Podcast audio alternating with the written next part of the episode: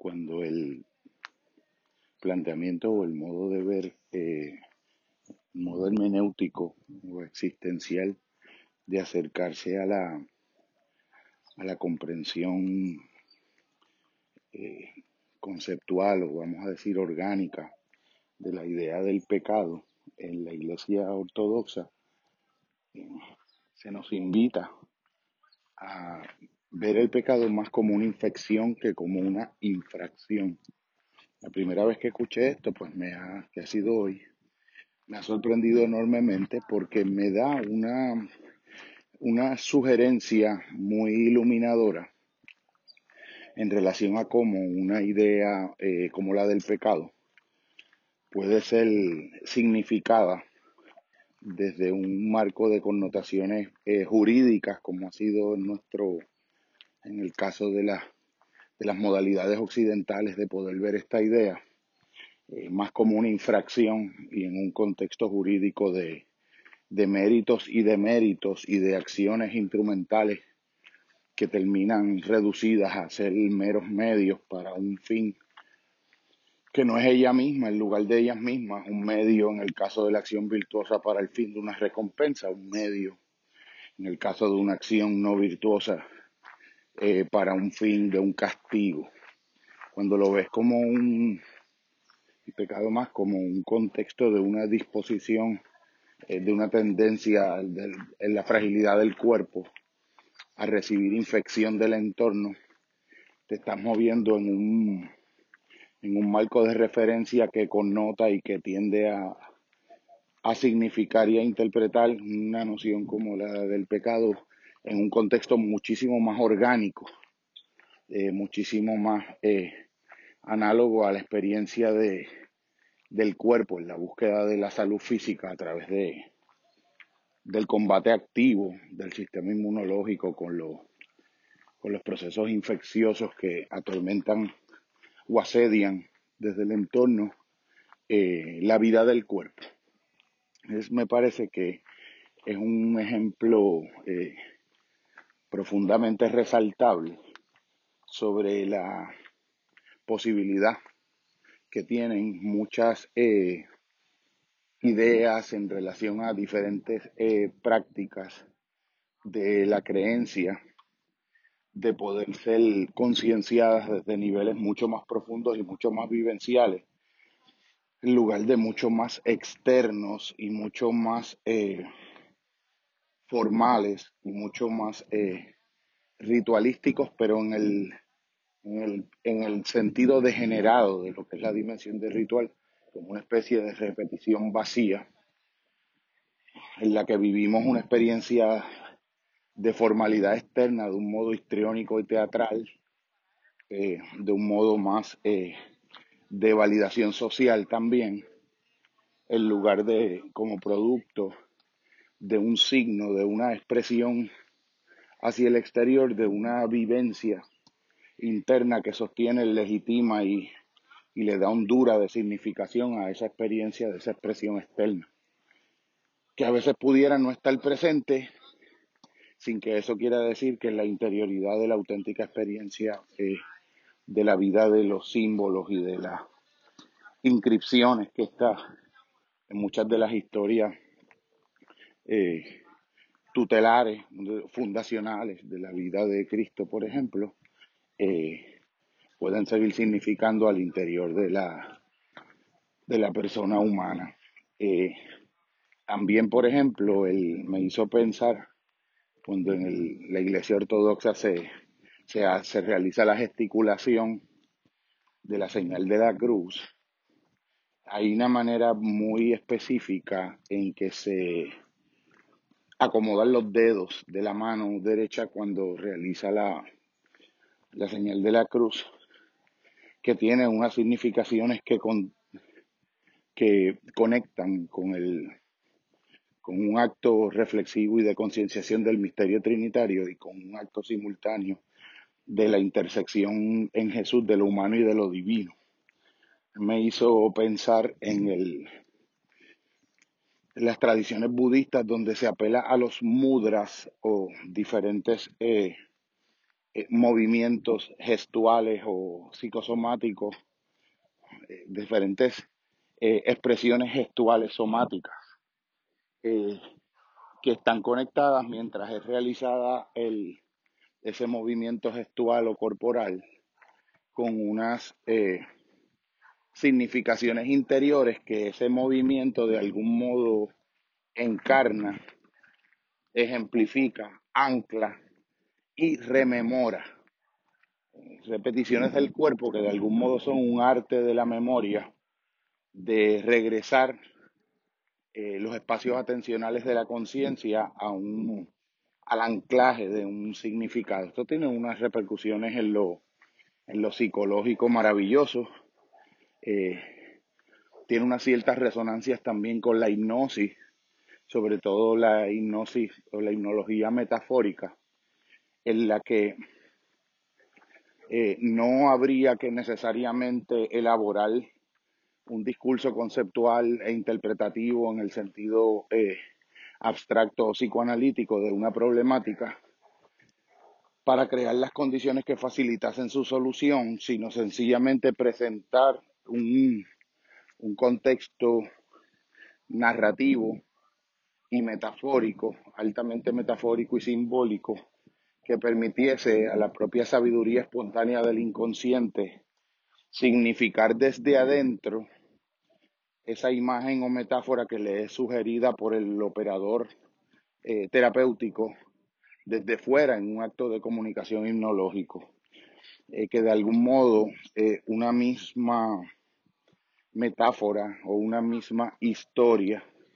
una misma eh, narración eh, en un sentido eh, general pudiera ser llenada proyectivamente desde el interior del alma de quien la reciba de contenidos que le sean relevantes en grado íntimo sumo a su propia historia personal a los propios dilemas con los que esa vida humana pudiera estar confrontándose en ese momento de vida en específico. Y la imagen sería, y la metáfora sería una,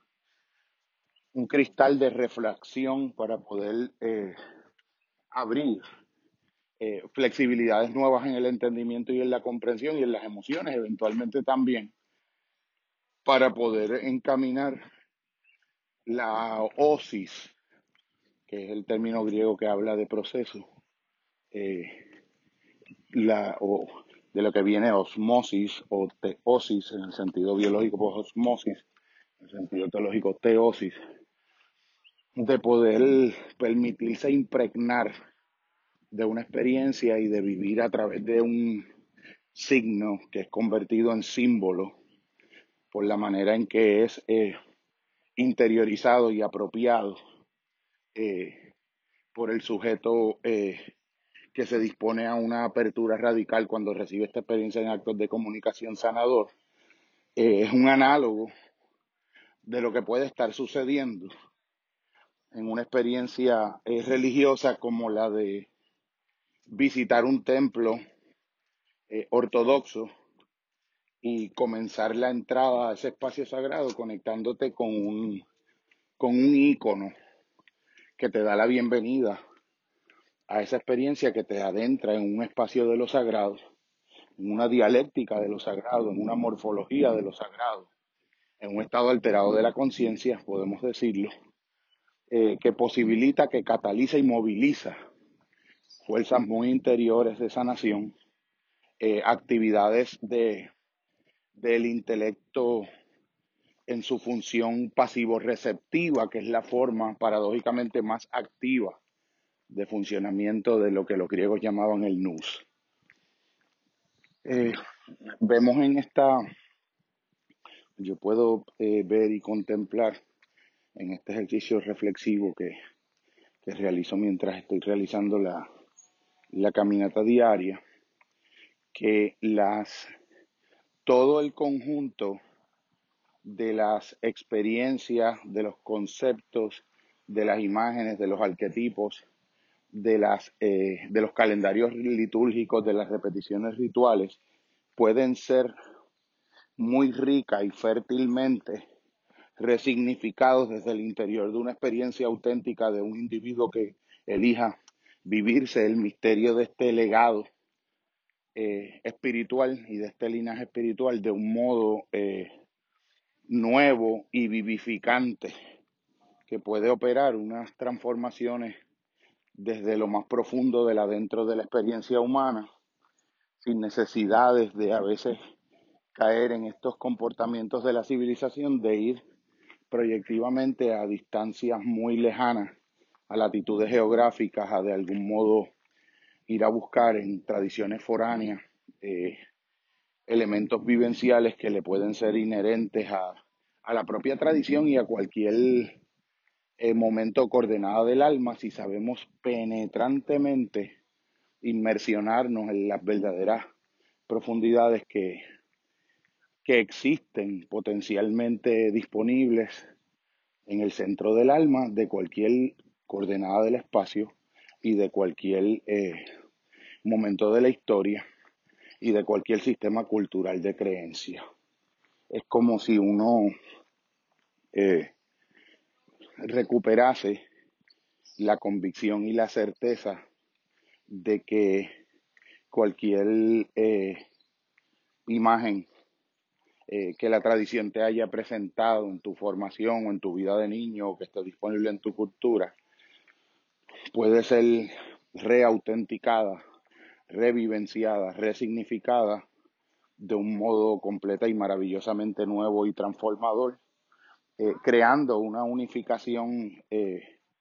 sumamente iluminativa, sumamente esclarecedora que permitiría que simultáneamente los seres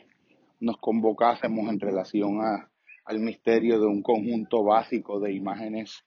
compartidas en un espacio eh, de comunidad orientado al crecimiento,